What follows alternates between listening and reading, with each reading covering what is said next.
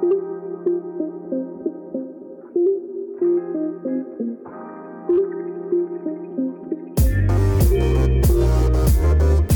y bienvenidos a este nuevo episodio de Habla y Sana. Hoy estoy con Sara Hurtado, la creadora detrás de Comparte tu Guía.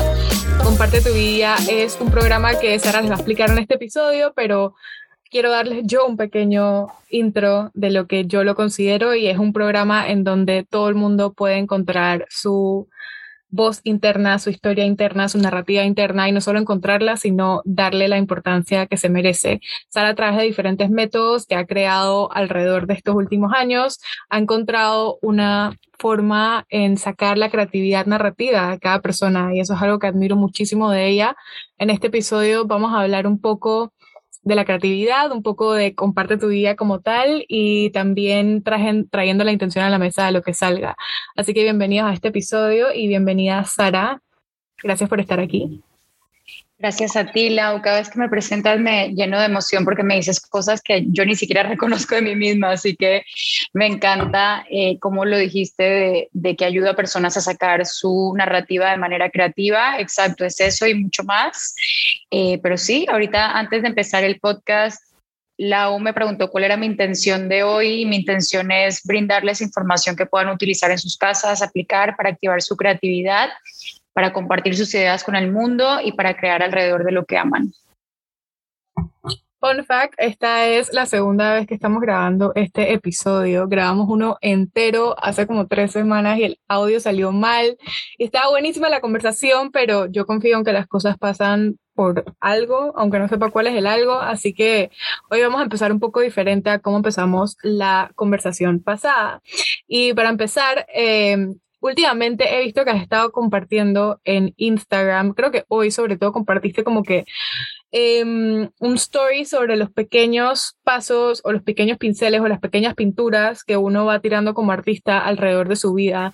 Y quiero eh, que me cuentes un poquito de tu perspectiva de la importancia de los pequeños pasos para crear lo que sea que quieras crear. Ok, claro. Primero que todo, mi definición de artista es cualquier persona que pueda crear. No necesariamente relacionemos artista con un pintor, con un escritor o con algo que reconocemos como artes, sino cualquier persona que tenga la capacidad de utilizar su creatividad para explicar lo que está en su mente, sus experiencias, sus habilidades o lo que sea que quiera compartir. Eh, compartí eso porque trabajo con un artista que se llama Eduardo Navarro y lo veo pintar y todas las semanas me reúno con él y su pared es una pared que simplemente se ha hecho capa tras capa, tras capa, tras capa de cada cuadro que le ha pintado. He visto su evolución y vamos a usar su ejemplo para poder explicarlo mejor, pero he visto sus etapas, conozco cada una de sus etapas. Yo trabajo con él hace alrededor de, tres años, pero eh, he tenido que estudiar toda su carrera y he visto cómo ha empezado y cómo hoy en día llega a lo que ha llegado. Eh, la gente lo conoce normalmente por sus caballos, pero si tú estudias sus caballos en general, hoy en día tienen una estructura completamente diferente a la que tenían cuando los empezó a pintar. Y es porque ha venido haciéndolo una y otra y otra y otra vez y ha venido implementando cositas diferentes. Por ejemplo, Tú ves sus caballos de hoy en día y puedes ver casi que sus tendones, sus músculos, sus venas, y él hace eso a base de tirar pintura, tirar pintura a lo lejos.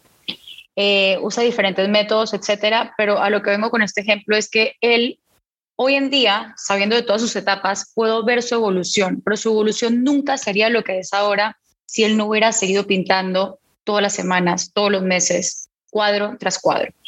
Lo que quiero decir es que hoy en día él ha creado una pintura que nadie más puede replicar por el hecho de haber estado practicando y haber soltado su creatividad una y otra vez.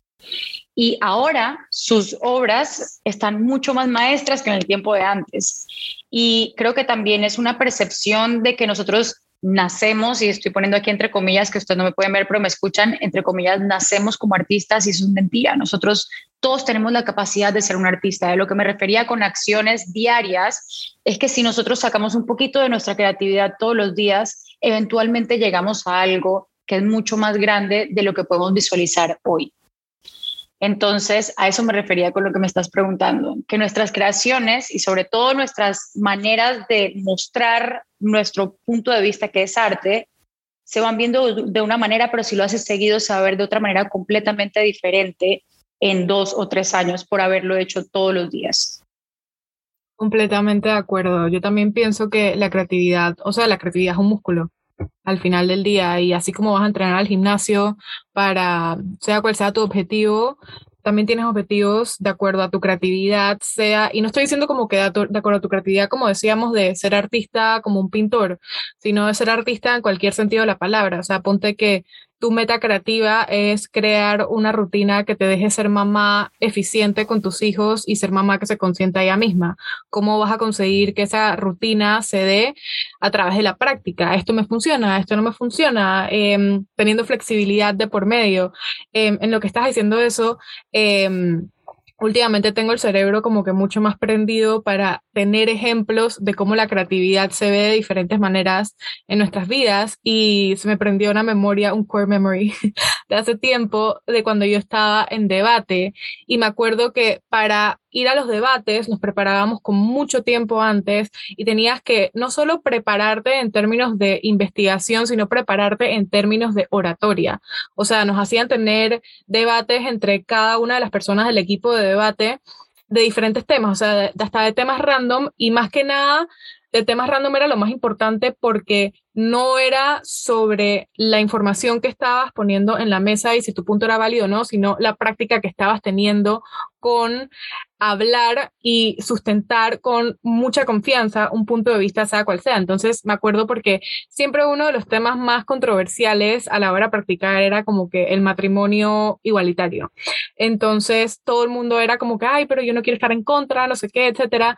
Pero de hecho, hasta cuando más en contra de tu perspectiva argumentas, mejor desarrollas tu punto de vista. Entonces, esto lo dato mucho a la creatividad y la práctica porque a veces tenemos hasta mucha resistencia a hacer las cosas diferentes a la manera en la que estamos acostumbrados, cuando en realidad intentando la manera diferente a la que estamos acostumbrando es que sale cosas nuevas. Y quiero atar esto al método comparte tu guía porque tú traes muchas herramientas que em, o sea, y yo lo sé por experiencia propia, pero tú traes muchas herramientas que comúnmente no se usan o se piensan como eh, métodos de, extender nuestra creatividad. Entonces, quiero que nos cuentes un poquito de eso. Ok, me encanta tu ejemplo de debate. Creo que eh, haber hecho parte del grupo de debate en mi escuela, creo que fue mi, sueño frustrado. Y es un ejemplo perfecto lo que estás diciendo de cómo tú vas ahora a enfrentar una misma situación, pero con creatividad, ¿no? Eh, yo creo que la, las, las diferencias que tú notas que salen del proceso vienen desde muy chiquita. Desde muy chiquita mi mente se, se conectó con la creatividad para poder pasar o para poder sobrepasar con ciertas cosas. Por ejemplo, el sistema de educación a mí no me funcionó para nada. Yo no me consideraba buena memorizando, no me consideraba buena eh, siguiendo instrucciones, por ejemplo. Más bien para mí era completamente natural buscar las maneras, mis propias maneras de resolver. Entonces, para mí la escuela fue mi primera escuela de creatividad, mi primera escuela de saber cómo iba a pasar un examen sin tener idea qué carajo tenía que responder. O sea, como que el sistema de educación que me tocó en la escuela panameña específicamente, porque yo soy colombiana y pasé de Colombia a un método Montessori a Panamá, a un método completamente tradicional donde solamente tenía que memorizar y seguir instrucciones, me obligaron a ser creativa para poder pasar cada año. Esa es la realidad. Para poder ser una buena estudiante o para poder simplemente pasar cada año. Entonces yo siento que de ahí descubrí ciertas maneras creativas para poder sobrevivir en ese ambiente. Cuando me gradué de la universidad y creo que las personas a mi alrededor estaban esperando como que, tuviera un camino tradicional, de que entrara una empresa y fuera subiendo, me di cuenta que eso tampoco era para mí. Entonces también de vuelta tuve que usar mi creatividad. Y yo creo que todos podemos usar nuestra creatividad, solamente que no nos sentimos seguros todo el tiempo. Y para sentirnos seguros, también creo que ahí vienen todas las herramientas de Comparte tu Guía, que es básicamente sentirte seguro para utilizar tu creatividad, para conectarla con tu idea, para enseñársela al mundo. Ese es como el resumen de Comparte tu Guía. Entonces yo creo que también utilicé mi experiencia de niña chiquita para implementar cosas que yo necesité en ese momento para sobrevivir. La creatividad, aparte de ser una herramienta para relajarnos, para sanar, para sentirnos bien, es una herramienta de supervivencia. Entonces, eh, creo que yo utilicé las herramientas que necesité cuando era chica para hoy en día que se las comparto a todo el mundo porque son las que sigo utilizando para mí. Eh, yo creo que a veces no nos atrevemos a tener estas herramientas creativas diferentes. Eh, y tú, por ejemplo, que relacionas mucho tu contenido con eh, series y con etcétera, estaba hablando hoy con una amiga de Euforia y cómo Dixie hace su capítulo final y su obra maestra, sacando su creatividad para poder cope con su situación Creo que eso era lo que yo hacía de chiquita para poder sobrevivir un sistema al que no estaba hecha para hacerlo. Y yo siempre he pensado que nuestras experiencias son la base de nuestro propósito. Y son diferentes porque solo yo las he vivido. Tú las has vivido de otras maneras. Eh, la gente experimenta la creatividad de maneras diferentes. Yo enseño lo que yo experimenté y lo que necesité para sobrevivir.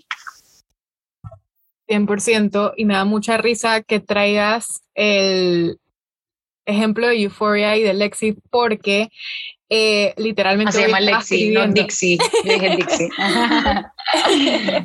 sí, Lexi. Eh, pero literalmente hoy estaba escribiendo a partir de ese episodio exactamente lo que estabas hablando, el tema de que en realidad la creatividad es un método de supervivencia para todo el mundo. Una cosa es que lo estés reconociendo como eso y otra cosa es que lo estés haciendo y en realidad todo lo estamos haciendo porque todos estamos, o sea, nuestro cuerpo es creativo de por sí. O sea, ponte que a ti te está pasando algo en tu infancia y no tienes idea de cómo manejarlo, tu cuerpo te está protegiendo para que tú lo puedas manejar de alguna manera u otra, sea conectando con animales a tu alrededor, sea eh, conectando con música, sea conectando con eh, tu maestra favorita. O sea, la manera en la que conectamos con el mundo es a través de las formas creativas en las que lo hacemos. Y yo creo que no hay otra manera de ponerlo, pero si necesitamos un ejemplo visual, pienso que el de Lexi y Euphoria es increíble porque ella tomó, y ese episodio me hizo súper emocional, eh, o sea, me trajo muchas emociones, ella tomó lo que le pasó en su vida con su papá, que ella tiene una historia con su papá y todo esto, y lo transformó en arte. Y fue tan lindo ver eso. Hay una escena de ese episodio que como que su asistente le dice que art should be dangerous porque ella tenía mucho miedo y, ok, iba a traer este tema que también es muy importante. Ella tenía mucho miedo de disappoint eh, y decepcionar a la gente a su alrededor por, por, em, por enseñarle al mundo la forma en la que ella los veía a través de su arte. Y entonces este asistente le dice como que el arte debería ser peligroso. Y ella le responde como que the show must go on. Y en realidad es como que una forma tan linda de ver cómo nosotros en realidad por sobrevivir, o sea, por supervivencia, estamos haciendo que nuestro show siga y siga y siga. Y hacemos que siga a través de la forma en la que creamos con la vida.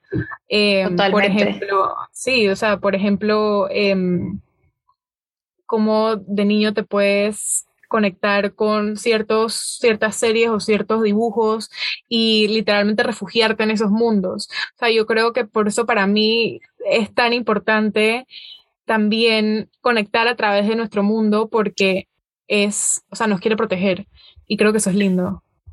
Totalmente, Laura, lo que dices es verdad. Y hoy justamente que estaba hablando del tema de euforia, que, que no salió de mí, salió de una conversación que tuve hoy, eh, me dice, esta es mi manera de ser creativa. Y a lo largo del tiempo nosotros nacemos siendo creativos. Los niños son demasiado creativos. Los niños no piensan en el resultado, piensan en crear, crear, crear juegos, crear ambientes crear un barco. Mi sobrino siempre me pide que le haga cuevas y que juguemos con los piratas y se inventa que mi papá es el pirata barba roja y que el otro.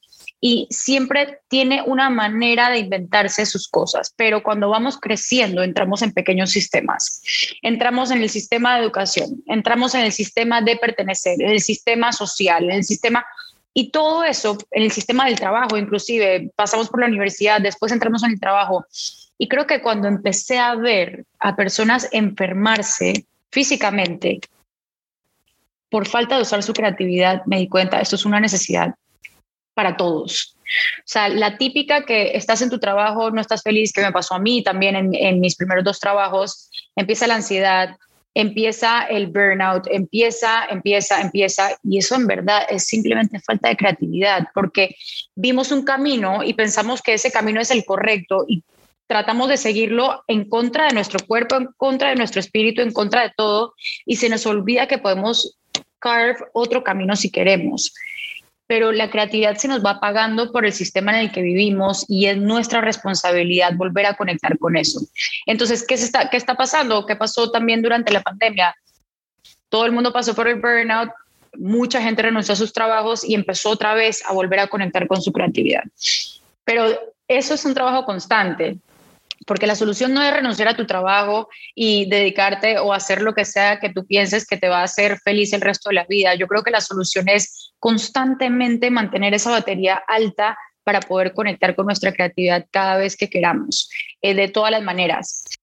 Y sí hay, y lo que enseño en Comparte tu Guía también son como estas herramientas para mantenerte conectado, como dice mi coach Luisa, con tu Wi-Fi interior la mayoría del tiempo. Y eso en verdad está hecho de pequeños hábitos, de ese pequeño hábito de poder fluir, de ese pequeño hábito de escribir lo que está en tu mente, de ese pequeño hábito de conectar y de, y de limpiar lo que nos tiene con tanto miedo para poder finalmente conectar con nuestro lado creativo.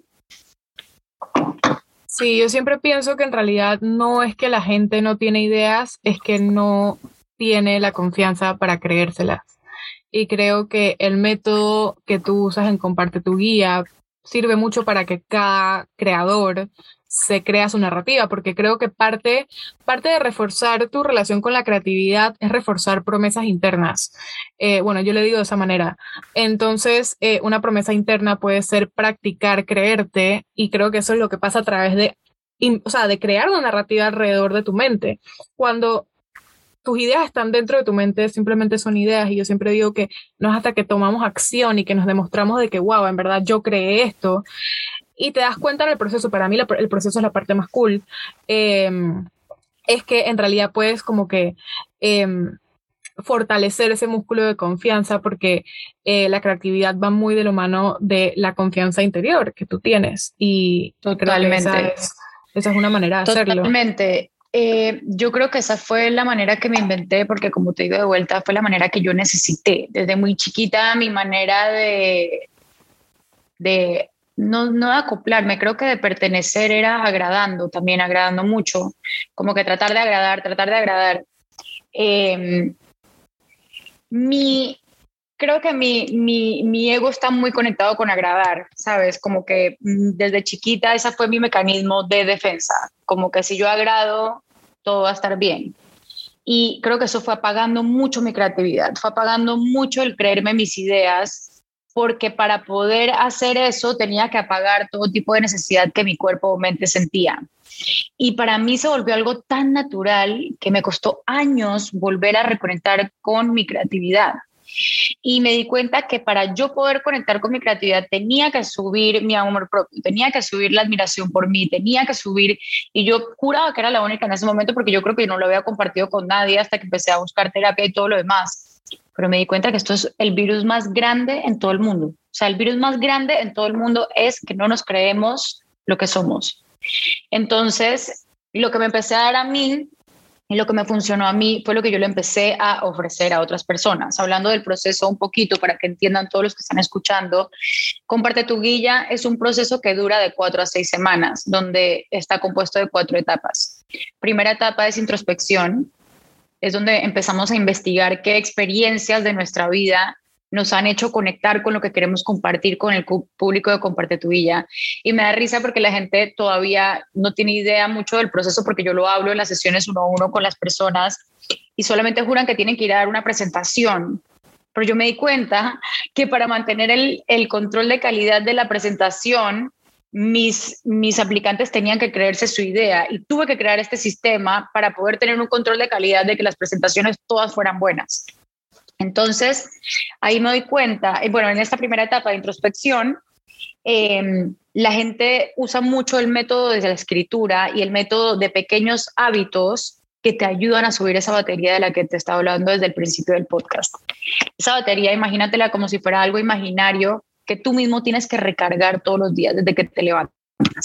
Entonces, en la fase de introspección, tienes que hacer cosas tan sencillas como mirarte al espejo y decirte que te amas y te honras. Eh, tienes que hacer tus morning pages en la mañana. Tienes que, voy a mencionar una lista de cosas para que escuchen. Cada vez que ustedes tengan la batería baja y una señal de una batería baja es no creerte tu idea, tener miedo, no querer hablar de lo que te gusta. Todo eso son señales que, te indican que algo está pasando dentro de ti, que no te está dejando hablar de esta idea con amor como tú mismo lo sientes adentro. Incluso me atrevo a decir que una de esas señales puede ser hasta estar irritado con todo. Total, estar irritado, la irritación totalmente, o no tener energía física, o procrastinar. Procrastinar era la número uno mía. Procrastinar alrededor de mis ideas, la más experta, la que se puede parar 200 veces de su silla, servirse 200 vasos de agua, o sea, todo menos trabajar. O sea, mi, mi mayor resistencia era procrastinar. Entonces, Em, voy a dar una lista de las cosas que te pueden subir esa batería.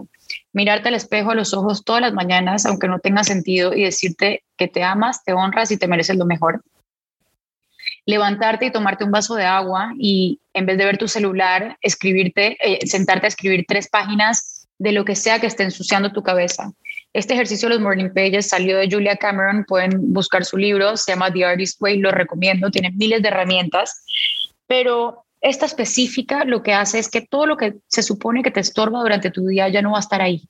O sea, ya no va a estar ahí, ya ese pendiente que tenías que no has hecho, todo lo que no puedas controlar, el conflicto que tienes con tu mamá o tu papá, tu hermana, con quien sea, te va a ayudar como a quitarte ese peso de encima y quitarte ese peso de encima hace que tú puedas tener más claridad y más enfoque alrededor de tus ideas. Esa es otra, esa es otra cosa que te puede ayudar a subir la batería moverte, obviamente hacer ejercicio, que es la que más me cuesta todos los días. Estoy pensando que les voy a hacer ejercicio, que les voy a mover.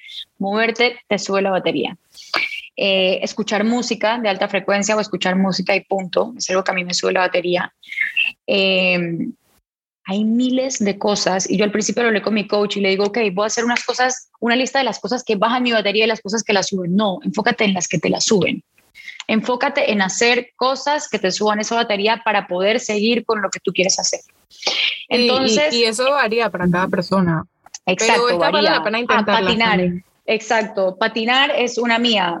Practicar un hobby, una 100%. Eh, dibujar algo, 100%. Eh, todas esas cosas te ayudan a, a, elevar esa batería. En, este, en esta primera etapa te doy las herramientas para que tú lo puedas practicar el resto de tu vida. Cuando tú puedas identificar que no te estás sintiendo bien, puedas volver a tu listita y hacer dos o tres cosas de ahí que te ayuden como que a elevarte de vuelta y poder conectar con ese wifi interior que, que les hablo. Eh, aparte de eso, se usa mucho el tema de la escritura, el tema de escribirte cartas, que a ti te encantaron las cartas, creo, Lau, pero que te da mucha claridad de esa conexión con tu niño o niña interior para poder identificar esas experiencias que hoy en día te hacen quien eres y esas experiencias que hoy en día son maestros para otras personas si tú reflexionas sobre ellas. 100%, o sea, el proceso de las cartas es lo máximo y es la manera en la que eh, lo he adaptado, lo he adaptado un poquito a como que mi experiencia, pero literal lo uso para todos mis proyectos, cuando necesito un reboot, cuando necesito, o sea, hoy estaba creando eh, un outline nuevo para un nueva, una nueva serie de masterclasses y literalmente como que el primer paso fue, que ¿cuál es la conexión emocional que quiero tener aquí? Y fue como que go back a escribir, como que ah, para mí los porqués emocionales son esenciales y yo creo que las cartas son una herramienta tu porqué emocional, por decirlo así. Exacto, exacto, me encanta. Eso es un resumen bastante breve de lo que significan esas cartas. Dentro de las cartas hay unas más emocionales y hay otras de paso a paso, que también es como que, ok, tú misma, la Laura de ahorita, que ya vivió esas experiencias, que ya tiene las herramientas para no sentirse de la misma manera, que ya ve la historia desde otra perspectiva, ¿cómo vas a llevar de la mano a esa Laura chiquita a la Laura que llega ahora? Esa es tu narrativa. Esa es tu narrativa, exactamente.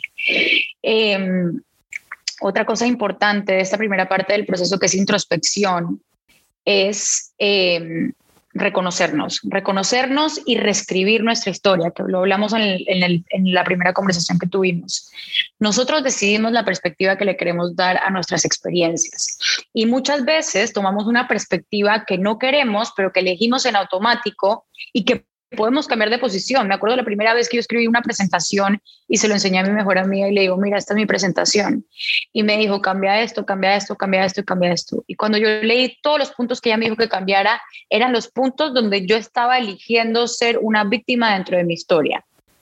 Y ella me decía como que, pero ¿por qué vas a compartir esto? Y no se trataba de vulnerabilidad. Me di cuenta que yo podía ver esa misma situación y con las herramientas que tengo hoy en día, cambiar la historia. Esa historia fue así porque yo decidí que fuera así. Y ahorita con esas cartas tengo la oportunidad de reescribirla de una visión, desde una visión mucho más positiva y desde una visión mucho más empoderada para ahora ofrecérsela a otra gente y que otra gente se le facilite esa misma experiencia porque tú la ayudaste.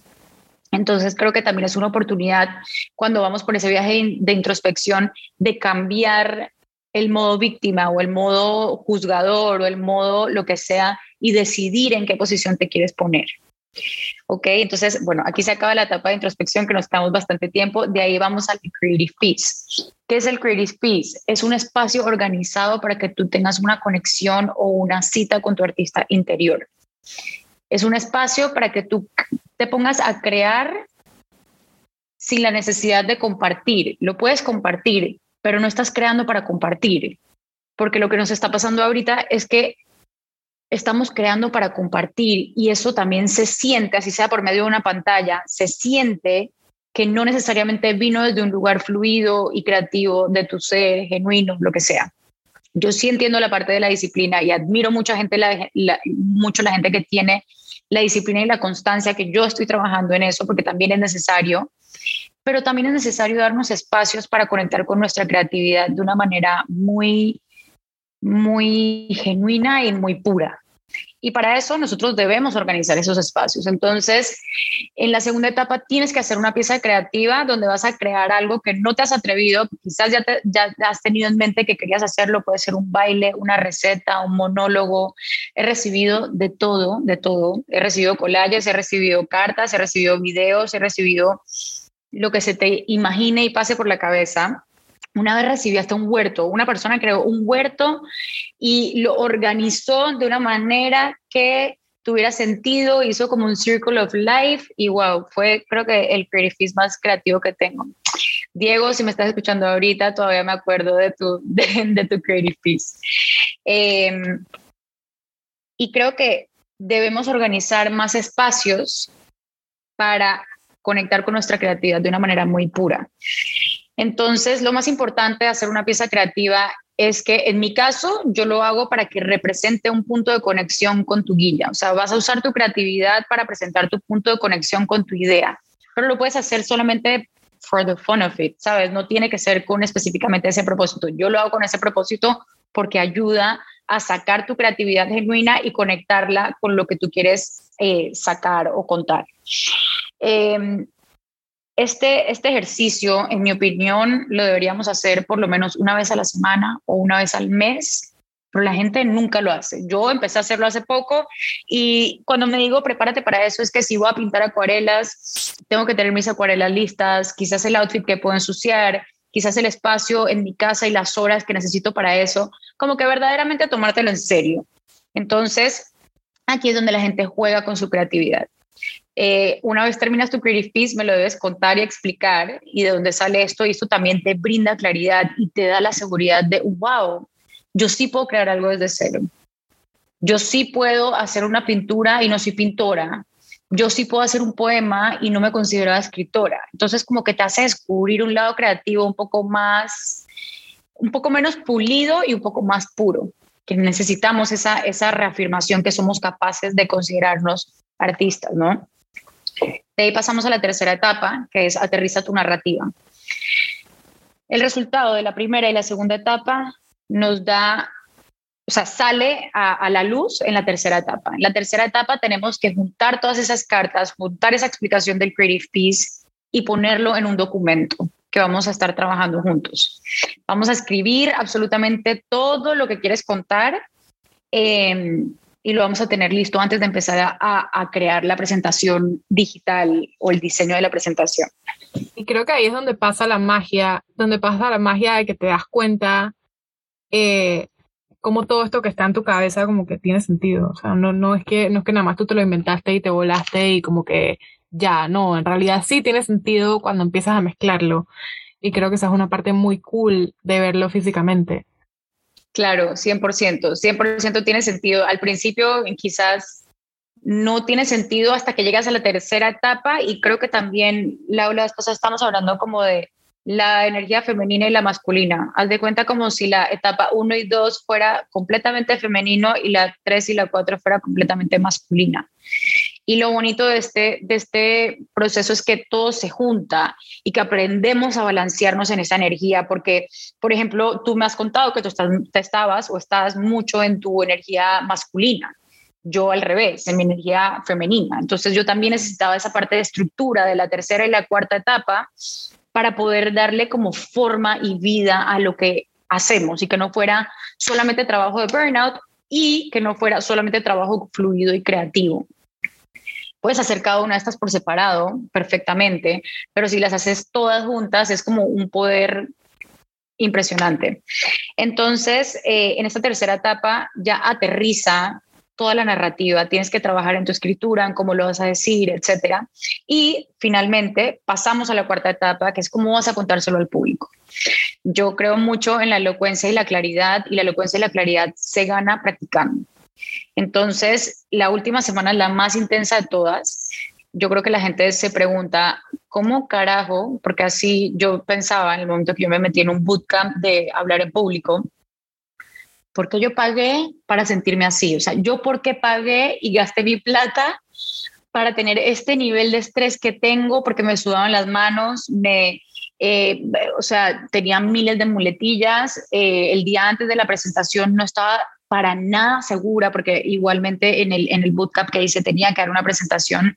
No estaba para nada segura de lo que yo estaba diciendo. Yo dije, ¿en qué me metí y por qué tomé la decisión de eso? O sea, como que ah, tenía una resistencia demasiado grande a hablarlo y a, y a hablar con elocuencia de lo que a mí verdaderamente me gustaba.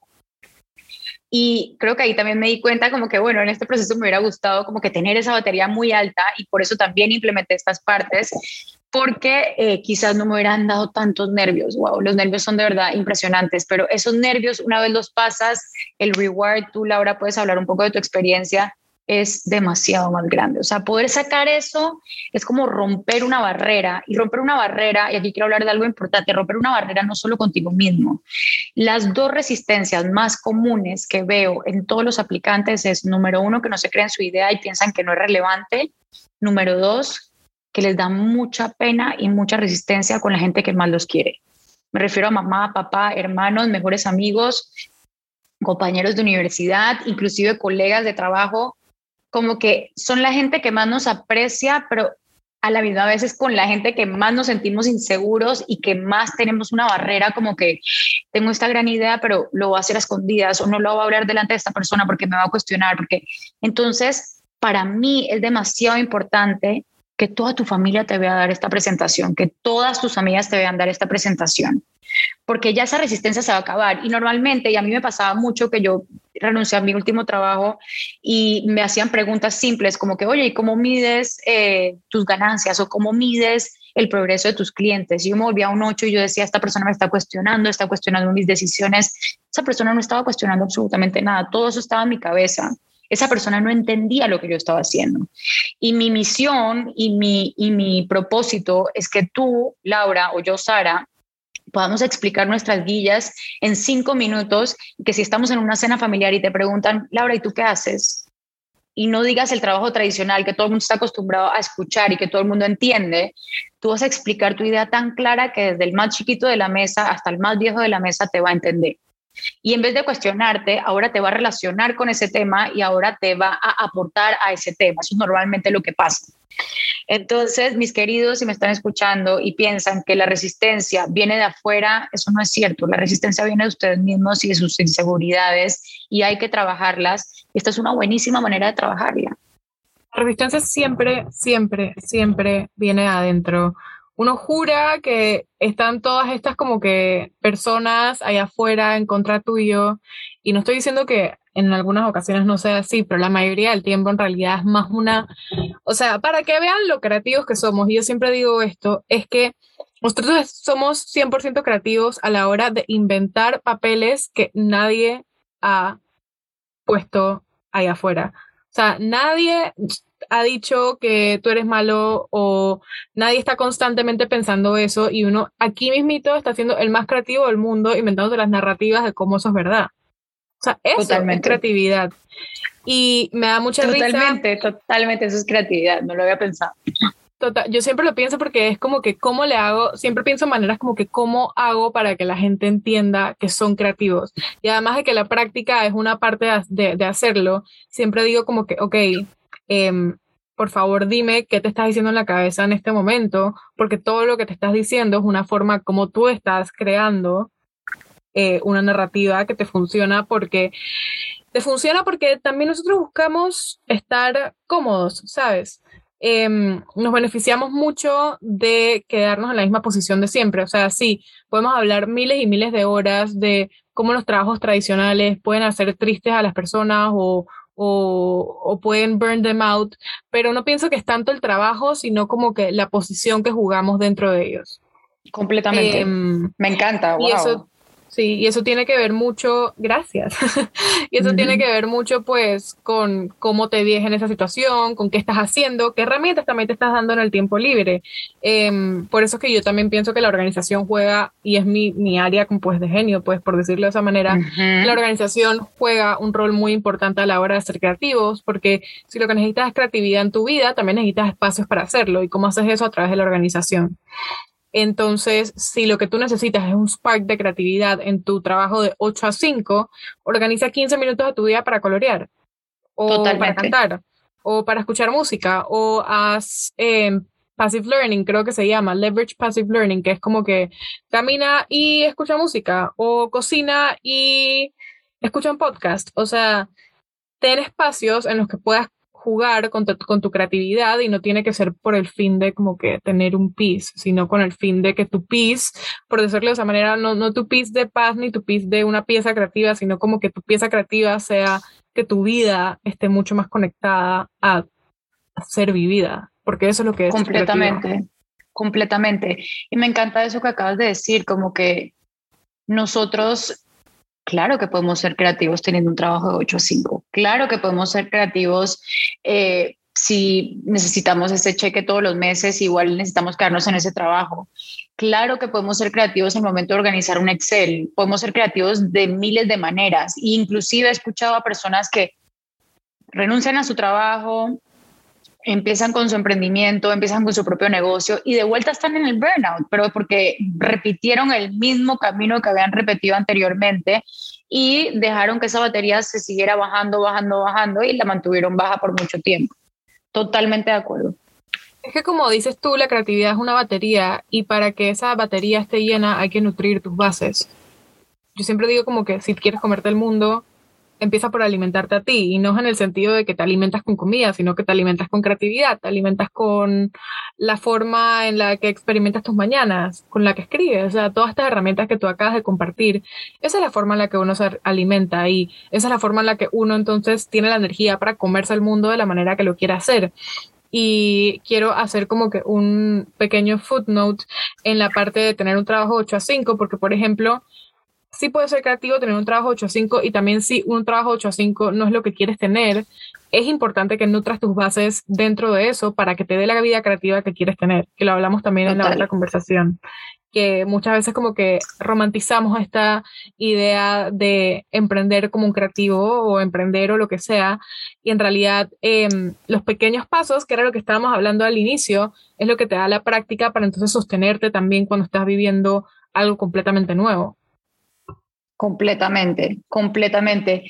Y yo siento que, wow, sí, yo creo que esos mini hábitos son la base de todo. Yo antes creo que no lo, no lo entendía tanto. Es más, si yo ahorita mi tablero tengo un cuadro donde tengo un ganchito en cada uno de esos mini hábitos y arriba dice batería para conectar con mi Wi-Fi.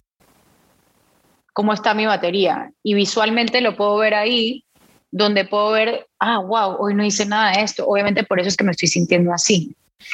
Y también hay cosas que nos bajan muchísimo la batería. Y yo pienso que a mí una de las que más me la baja es estar en mi celular consumiendo contenido.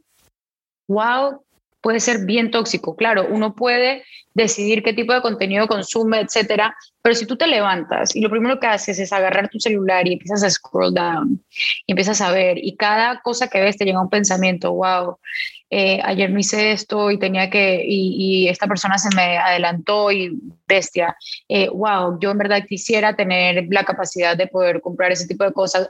Todas esas cosas van ensuciando nuestro pensamiento y nos van alejando cada vez más de nuestra creatividad.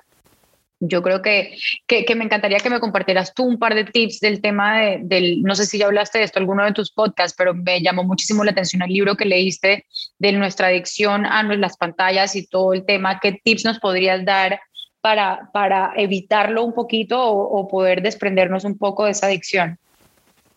Bueno, creo que el tip que puedo dar literalmente relacionado a lo que estamos hablando es el de make sure que, eh, o sea, asegurarte que el tiempo que estás pasando en tu pantalla em, se duplique, o sea, el tiempo que pase fuera de eso se duplique en cosas que te nutren. Em, entonces, por ejemplo, yo sé que el tema de consumir pantallas em, es súper drenante. Okay. y siento que la forma pues de batallar eso es saber qué estás haciendo cosas para nutrir tu backbone, es como yo le digo, como que tu backbone creativo. Entonces, em, un tip súper fácil es, sí, hacer actividades fuera de lo que es tu celular, pero también algo que yo aplico mucho es ponerle horas.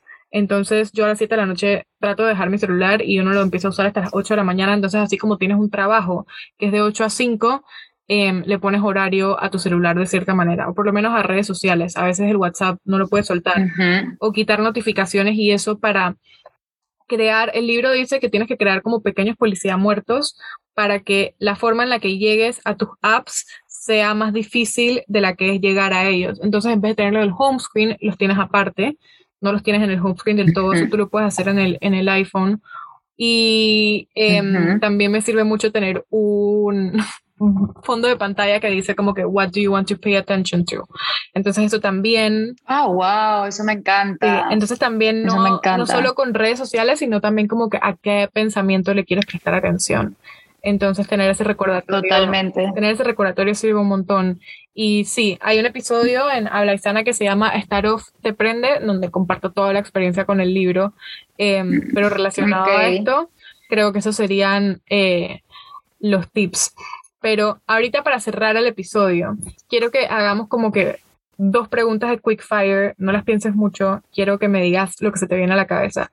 La número uno es que nos cuentes una práctica para pensar fuera de la caja. Morning pages. Y la número dos, y ya puedes extender un poquito más en esta, es si tuvieras que shadow a una persona por un día, ¿a quién sería? ¿Qué, es shadow? No tengo idea qué es. Shadow es como ser su sombra en el sentido de seguirla para todas partes o seguirle o seguirlo para todas partes durante un día. Yo creo que sería Tony Robbins. Para saber. Tony Robbins, definitivamente, sí. Cuéntame, cuéntame por qué, cuéntame por qué. O sea, ahorita mismo tengo, tengo su, su libro enfrente. Para mí, su energía es como demasiado fuerte, o sea, como tiene demasiada energía, demasiada energía. Y pienso que ha motivado a un montón de gente y a mí siempre me ha apasionado ser una motivadora. Entonces me encantaría ver, porque ya he escuchado sus rutinas, pero me encantaría ver y hacer sus rutinas literalmente como él las hiciera. Entonces yo creo que él sería como una persona que me gustaría Shadow, definitivamente. Sí, me encanta, me encanta, me encanta el razonamiento porque, no sé, siempre que pregunto esa pregunta a personas, me da mucha curiosidad saber el por qué quisieran hacerlo. O sea, una de las cosas que yo, uno de mis pilares emocionales del podcast es eh, prestarle atención a las personas a las que estoy entrevistando cada semana, bueno, no entrevistando, conversando con cada semana, porque también otro de los pilares de Blaisana es que no son entrevistas, sino conversaciones.